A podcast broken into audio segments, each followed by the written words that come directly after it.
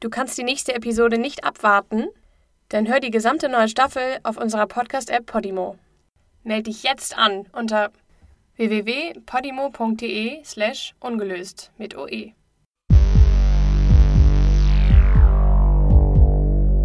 Hi, ich bin's, Tim Sander und das ist Ungelöst Verbrechen ohne Täter von Besser Podcasts. Wenn du uns unterstützen möchtest, dann hinterlasse uns eine 5-Sterne-Review dort, wo du deine Podcasts hörst. Damit machst du uns wirklich die größte Freude. Danke schon allen.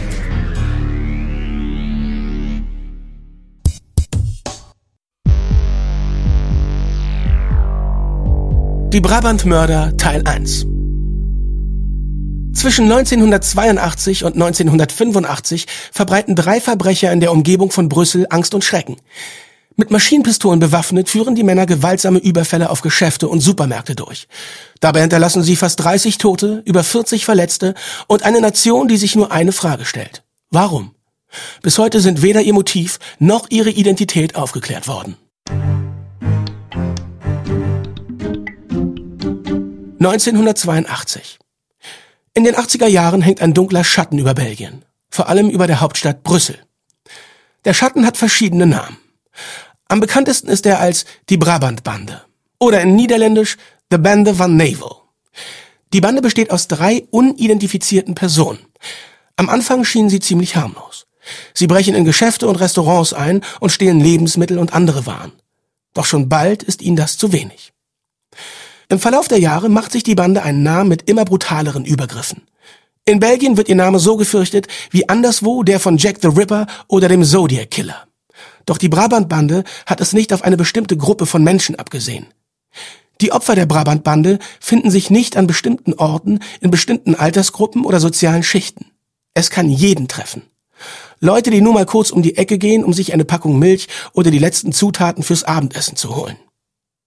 Es trifft Leute, die sich völlig sicher fühlen. Mitten in der Öffentlichkeit, am helllichten Tag. In wenigen Jahren hat die vermeintlich harmlose Diebesbande ein ganzes Land in Schockzustand versetzt. Sie bekommt einen neuen Namen. Le Tueur Faudu Brabant. Die verrückten Brabant-Mörder. Die Frage nach ihrer Identität wird zum Gesprächsthema Nummer eins in Belgien. Bis heute hat praktisch jede Belgierin und jeder Belgier eine Meinung darüber, wer für die Mordserie verantwortlich ist. Die Medien nennen den Fall die belgische Version von JFK. Treffend. Nicht nur, weil das ganze Land davon betroffen ist und sich Misstrauen und Verbitterung in der Öffentlichkeit breit machen, sondern auch, weil die Bevölkerung von Gerüchten und Verschwörungstheorien besessen ist. Es ist 30 Jahre her, seit die Mörder das letzte Mal zugeschlagen haben. Aber die Erinnerungen leben weiter.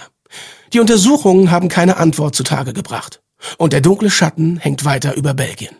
Das ist die Geschichte der Brabant-Mörder. Belgien ist ein geteiltes Land. Etwa 60 Prozent der Bevölkerung sprechen überwiegend Holländisch, die anderen 40 Prozent Französisch. In Wahrheit ist die Sache natürlich komplizierter. Aber in Belgien ist auf jeden Fall ein Graben zu erkennen. Das kleine Land grenzt an Frankreich, Deutschland, Luxemburg und Holland. Seine Geschichte geht weit zurück in die Vergangenheit. Belgien hat kulturell und wirtschaftlich Großes erreicht, vor allem während der Renaissance. Doch es gab auch finstere Zeiten. Belgien hat zwei Weltkriege durchgemacht, die das Land stark gebeutelt haben. Die Belgier sind stolz auf ihre Geschichte. Von seinen weltberühmten Künstlern über die Unabhängigkeit von Holland 1839 bis zum Widerstand gegen die deutsche Besetzung zwischen 1940 und 1945. Aber Belgien war auch immer wieder Ort des Geschehens für Kriege und Auseinandersetzungen, mit denen das kleine Land gar nichts zu tun hatte. Wie zum Beispiel die Schlacht von Waterloo zwischen Napoleons Frankreich und einer anglo-preußischen Allianz. Oder der Erste Weltkrieg, der zu einem großen Teil auf belgischem Boden ausgefochten wird. Flandern oder Ypres gehören zu den blutigsten Schlachtfeldern des ganzen Konflikts. Als sich der Zweite Weltkrieg anbahnt, muss Belgien wieder hilflos zusehen, wie es in den Krieg hineingezogen wird, ob es will oder nicht. Belgien erklärt zwar seine Neutralität, doch die Invasion durch das Dritte Reich lässt sich nicht abwenden. Die belgische Regierung geht nach London ins Exil. Die Bevölkerung zu Hause organisiert den passiven oder aktiven Widerstand gegen die Besetzer. Fast 90.000 Menschen, etwa ein Prozent der belgischen Bevölkerung, verlieren zwischen 1940 und 1945 ihr Leben. Die belgische Wirtschaft bricht um 12 Prozent ein. Dieses kleine Land ist immer wieder ein Spielball der Supermächte. Die Bevölkerung muss sich daran gewöhnen, kaum mehr als ein Fußabtreter für seine großen Nachbarn zu sein. Auch die Tatsache, dass die belgische Unabhängigkeit erst 1839 anerkannt wurde, spricht Bände. Spulen wir vor ins Jahr 1982. Wir finden eine Bevölkerung vor, die der neuen Welt und all ihren Innovationen ziemlich zynisch entgegensieht. Dazu ist das Land nach Sprachgruppen geteilt und hat keine einheitliche Identität. Am klarsten zu erkennen ist das an der belgischen Polizei. In den 80er Jahren hinken die belgischen Ordnungskräfte der Zeit hinterher. Die verschiedenen Regionen und Abteilungen trauen sich gegenseitig nicht. Statt Zusammenarbeit herrscht Konkurrenzdenken. Beim Hören der nächsten paar Folgen sollte das immer im Hinterkopf bleiben. In Deutschland gibt es Behörden wie das Bundeskriminalamt, wo landesweite Operationen koordiniert werden. In den 80ern gibt es in Belgien nichts dergleichen. Stattdessen gibt es regionale Polizeiabteilungen, die grob unter dem Innenministerium zusammengefasst sind. Doch handeln tun sie mehr oder weniger autonom. In schwerwiegenden Fällen wird die Gendarmerie eingeschaltet. Auf dem Papier hört sich so ein System mit kleinen regionalen Einheiten ziemlich gut an. Aber in Wahrheit gibt es praktisch null Kommunikation zwischen den Abteilungen. Was es ein Kinderspiel macht, das System auszuspielen.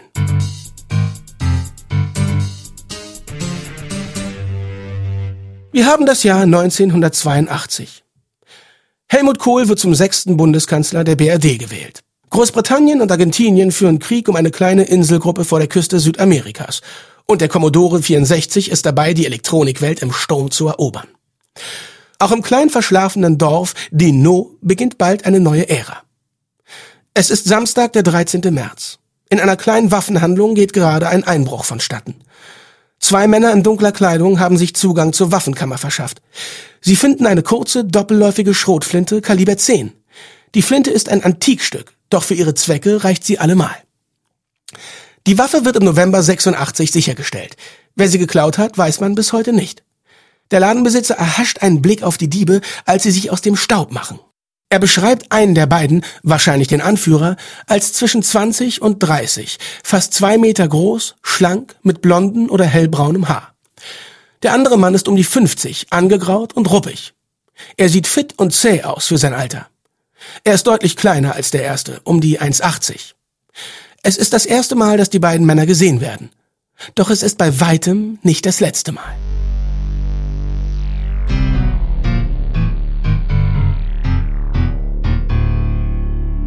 Etwa zwei Monate später, am 10. Mai, parkt ein Mann sein Austin Allegro am Straßenrand in Ixelles, einem Stadtteil von Brüssel. Auf einmal nähern sich zwei Männer und halten ihm eine Pistole unter die Nase. Sie sprechen mit französischem Akzent. Der eine ist sehr groß, hat schwarzes Haar und einen Schnurrbart, doch eine Mütze verdeckt viel von seinem Gesicht. Der andere ist kleiner, ebenfalls mit Schnurrbart. Sein Haar ist gewellt und gräulich. Mit langläufigen Revolvern zwingen sie den Fahrer dazu, aus dem Auto zu steigen. Der Allegro sieht zwar sportlich aus, doch der Tank ist fast leer und auch sonst läuft der Wagen ziemlich mies. Anscheinend finden die beiden das ziemlich schnell heraus, denn am nächsten Morgen taucht der Wagen in Lembeek wieder auf, keine 20 Kilometer weit entfernt. Die beiden scheinen gemerkt zu haben, dass der Allegro nicht für ihre Zwecke geeignet ist. Also lassen sie ihn stehen und klauen sich stattdessen einen blauen VW Santana. Der Santana steht im Ausstellungsraum einer VW-Garage. Das zeigt die Dreistigkeit der Autodiebe. Mit ihrem neuen Untersatz fahren sie in die Nacht davon. Doch sie lassen bald wieder von sich hören. Am 14. August landet die Bande ihren ersten Coup. Es ist Samstagnacht. Zwei bewaffnete Männer überfallen einen Supermarkt im nordfranzösischen Maubeuge, nahe der belgischen Grenze. Der eine ist groß und muskulös. Er trägt eine Stromhaube und eine Flinte oder einen abgesägten Karabiner. Er bleibt draußen vor dem Laden und hält Ausschau. Der zweite schlägt die Glastür ein und betritt den geschlossenen Supermarkt. Dann durchkämmen die Diebe den Laden, scheinbar völlig ziellos. Sie stehlen Wein und Champagner. Aber auch ganz gewöhnliche Lebensmittel wie Kaffee packen sie ein. Die Polizei erhält einen anonymen Anruf, wahrscheinlich von einem Nachbarn, der das Zerschmettern der Glastür gehört hat. Bald darauf treffen drei Beamte vor Ort ein und die Einbrecher eröffnen ohne Vorwarnung das Feuer. Wie der Zwischenfall genau abläuft, ist unbekannt. Doch am Ende wird einer der Beamten verletzt und die Einbrecher machen sich in ihrem blauen VW Santana davon. Die nächsten paar Wochen fragt sich die Polizei, wie es in der Nacht des 14. August zum Schusswechsel gekommen ist. Schließlich waren die Einbrecher allem Anschein nach nur auf Alkohol und Lebensmittel aus. Doch in den nächsten Monaten wird sich zeigen, dass die Bande weit größere Pläne hat. Und als erstes muss sie sich die nötige Feuerkraft besorgen. Am 30. September stürmen drei unbekannte Männer ein Waffengeschäft in Wavre, einem Vorort von Brüssel. Zeugen beschreiben die drei Männer wie folgt. Der Anführer ist fast zwei Meter groß, mittlerer Körperbau, kastanienbraunes Haar und Schnurrbart. Der zweite Mann ist Anfang 30, ebenfalls mittlerer Körperbau, schwarzhaarig, mit buschigen Augenbrauen und Schnurrbart. Nummer drei ist muskulös, ein Brocken von einem Mann mit hellbraunen Haaren. Alle drei sind bewaffnet. Sie zwingen den Eigentümer und die zwei anwesenden Kunden, sich auf den Boden zu legen. Wenn jemand nicht schnell genug reagiert, schlagen die Männer zu. Sie wissen genau, worauf sie aus sind. Insgesamt stehlen sie über 15 Feuerwaffen, die meisten Pistolen unterschiedlicher Marken und Kaliber. Doch auch fünf automatische Maschinenpistolen sind darunter. Die Ermittler sagen später, die Männer hätten nicht einfach planlos Waffen eingepackt. Sie hätten genau gewusst, was sie wollten und welche Munition zu den Waffen passt. Ein Polizist auf Streife wird auf den Überfall aufmerksam und greift ein. Er rechnet nicht damit, mit drei schwer bewaffneten Räubern konfrontiert zu werden. Kurz darauf geht bei der Polizeizentrale in Brüssel die Meldung ein, dass ein Beamter angeschossen wurde und drei Männer in einem blauen VW geflüchtet sind. Der Polizist stirbt noch vor Ort an seinen Verletzungen. Er ist das erste Todesopfer der Bande. Ein Einsatzteam der Gendarmerie fährt los, um die Männer abzufangen. Hier vielleicht ein paar Worte über die Gendarmerie, da es in Deutschland nichts Vergleichbares gibt. Ein Gendarm ist so etwas wie eine Mischung aus Soldat und Polizist. Gendarmen sind landesweit organisiert und arbeiten in zugewiesenen Regionen. Es gibt sie in vielen Ländern in Europa, zum Beispiel die Carabinieri in Italien oder die Guardia Civil in Spanien. Und auch eben die belgische Gendarmerie. Doch zurück zur Geschichte. Ein Team der Gendarmerie blockiert mit ihrem Fahrzeug die Fluchtroute der Räuber und bereitet sich auf den Kontakt vor. Doch davon lassen sich die drei nicht aufhalten. Sie donnern mit ihrem VW mitten in den geparkten Einsatzwagen. Inmitten des Chaos steigen sie aus und beginnen zu feuern. Die drei sind offensichtlich entschlossen, um jeden Preis davonzukommen. Sie bringen ihre neuen Maschinenpistolen zum Einsatz und überwältigen die Gendarmen. Die haben zwar militärische Ausbildung, doch gegen so viel Feuerkraft sind sie hoffnungslos überfordert. Zwei der Gendarmen werden in dem Gefecht angeschossen. Glücklicherweise kommen beide mit Verletzungen davon. Die drei Männer entkommen in ihrem blauen VW. Der VW raucht und spuckt, doch er fährt noch immer. Die Polizei findet später ein ausgebranntes Wrack in einem nahegelegenen Waldstück.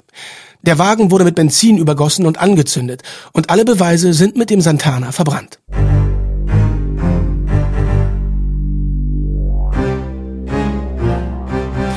Die Polizei ist völlig ratlos. Die Anschläge haben kaum einen Zusammenhang. Und dazu widersprechen sich die Beschreibungen der Täter. Einmal hat der Anführer blondes Haar, dann ist er dunkelhaarig mit einem Schnurrbart. Und schließlich hat er zwar ein Schnurrbart, aber kastanienbraunes Haar. Nur seine Körpergröße macht den Mann unverkennbar. Es ist das Einzige, worüber sich alle Zeugen einig sind. Im Verlauf der Jahre wird er als der Riese in ganz Belgien berüchtigt. Die ersten paar Überfälle geschehen mit einem zweiten Mann, dessen Beschreibung auf zwei unterschiedliche Täter deuten lässt. Zuerst ist er um die 30, durchschnittlich groß, mit dunklen Haaren. Dann sagen Augenzeugen, der zweite Mann sei älter, Mitte 50, mit welligen, gräulichen Haaren und schroffen Gesichtszügen. Es kann sich unmöglich um denselben Mann handeln. Zuerst nimmt die Polizei an, sie habe es mit mehreren Banden zu tun und dass die Körpergröße des Anführers purer Zufall sei. Doch nach dem Überfall auf das Waffengeschäft kommt das Puzzle endlich zusammen. Es handelt sich um eine Bande von drei Männern, die sich scheinbar abwechseln. Der älteste der Gruppe, der nur der Alte genannt wird, fungiert offenbar als Fahrer. Die anderen beiden, der Riese und der jüngere, bislang noch namenlose Mann, führen die Überfälle durch. Doch auch der dritte Mann bekommt bald einen Namen. Er wird der Mörder.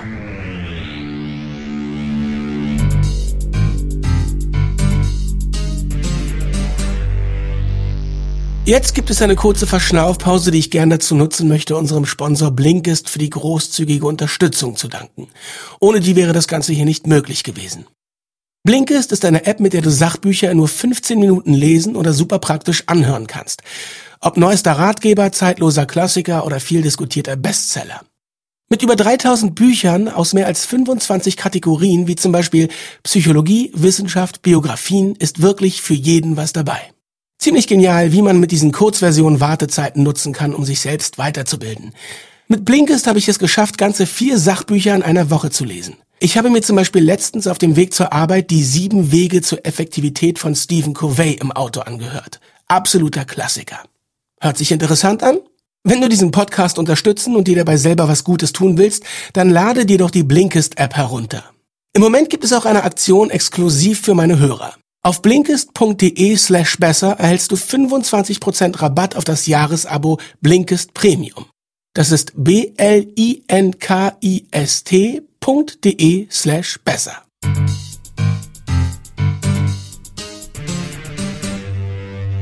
An einem Mittwochmorgen im Dezember 82 fährt Mark van den Einde mit seiner Frau und seinen Kindern zum Schloss Bercel südlich von Brüssel, um seinen Vater abzuholen.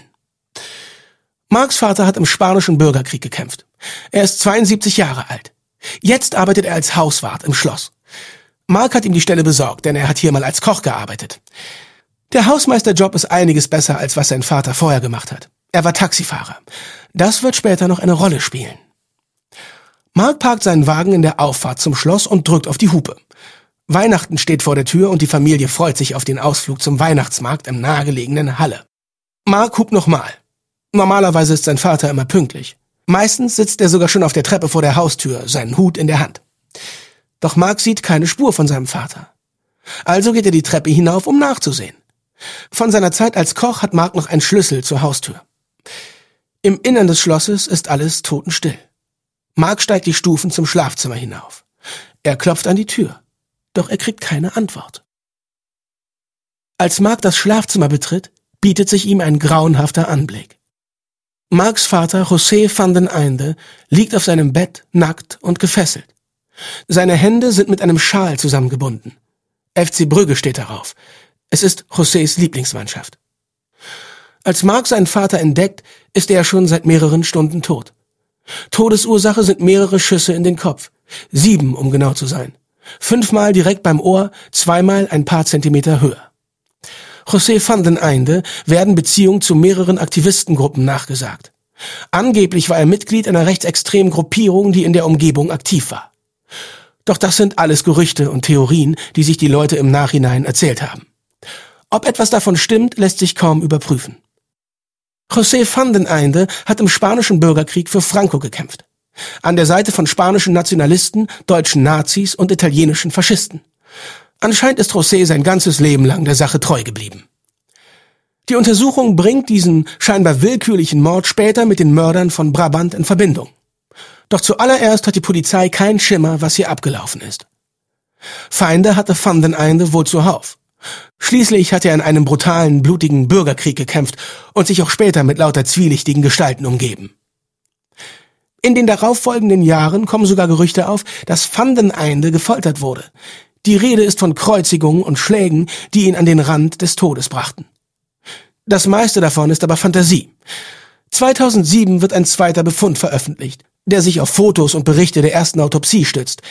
Darin werden keine Verstümmelungen oder ähnliches erwähnt. Doch sein Sohn Mark erinnert sich später daran, dass sein Vater grausame Wunden am Körper hatte, darunter Blutergüsse am Kopf und Verbrennungen von Zigaretten auf der Brust. Die Polizei wird stutzig, als sich herausstellt, dass der oder die Mörder während der Tat auch Waren aus dem Schloss gestohlen haben. Darunter Wein, Champagner und Kaffee. Die Verbindung zur Bande von Brabant ist klar. Doch trotz dieser Spur ist die Polizei auch 15 Jahre später noch keinen Schritt näher an der Lösung. Mark van den Einde hat seinem Ärger über die Unfähigkeit der Behörden mehrmals Luft gemacht. Viele der Beweise, die sichergestellt wurden, sind bis heute nicht zurückgegeben worden. Darunter auch zahlreiche Habseligkeiten seines Vaters. Die vielen Gerüchte rund um den Fall werden nicht erhärtet. Weder Josés Beziehungen zur rechtsextremen Szene noch die Theorie, dass er gefoltert wurde. Ende der 80er Jahre stellt die Polizei mehrere Waffen der Brabantbande sicher. Ballistiktests ergeben, dass die tödlichen Schüsse auf José van den Einde aus diesen Waffen abgegeben wurden. Doch warum José sterben musste, bleibt eines der großen Rätsel in diesem Fall.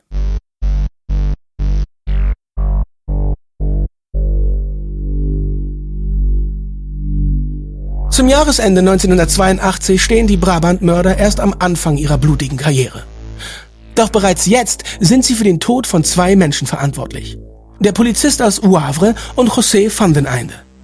Dazu wurden bei den Überfällen und Schusswechseln mehrere Personen verletzt. Das ist aber nur der Anfang. An den Nachfolgen ihrer Anschläge ist klar zu sehen, wie die drei Männer im Verlauf des Jahres 1982 immer dreister und brutaler vorgehen. Manche sagen, die ersten Überfälle seien bloß glimpflich ausgegangen, weil den Männern die Waffen fehlten. Doch nach ihrem Überfall auf die Waffenhandlung im September haben sie ein Arsenal, mit dem sie ganz Belgien in Atem halten können. Mehr davon im zweiten Teil der Geschichte über die Brabant-Mörder.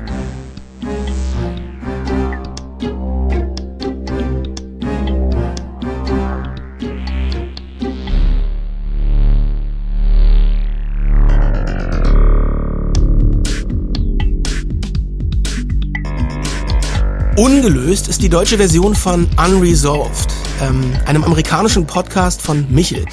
An dieser Stelle ein dickes Dankeschön an Michel für die Mühe und die Arbeit, die du in die Recherche dieser Fälle gesteckt hast.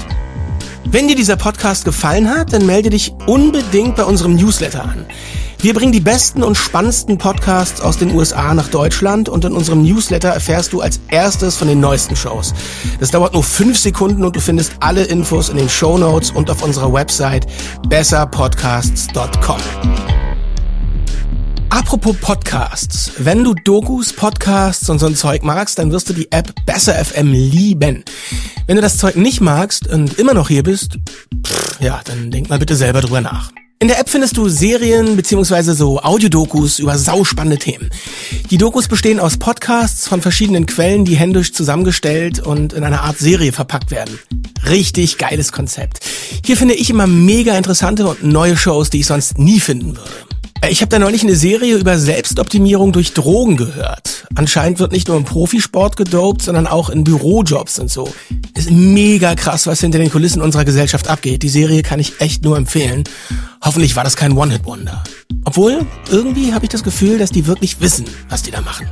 Noch ist die App kostenlos, also schnell runterladen. Sie heißt Besser FM und du findest sie ganz einfach in deinem App Store. Oder den Link dazu in den Show Notes.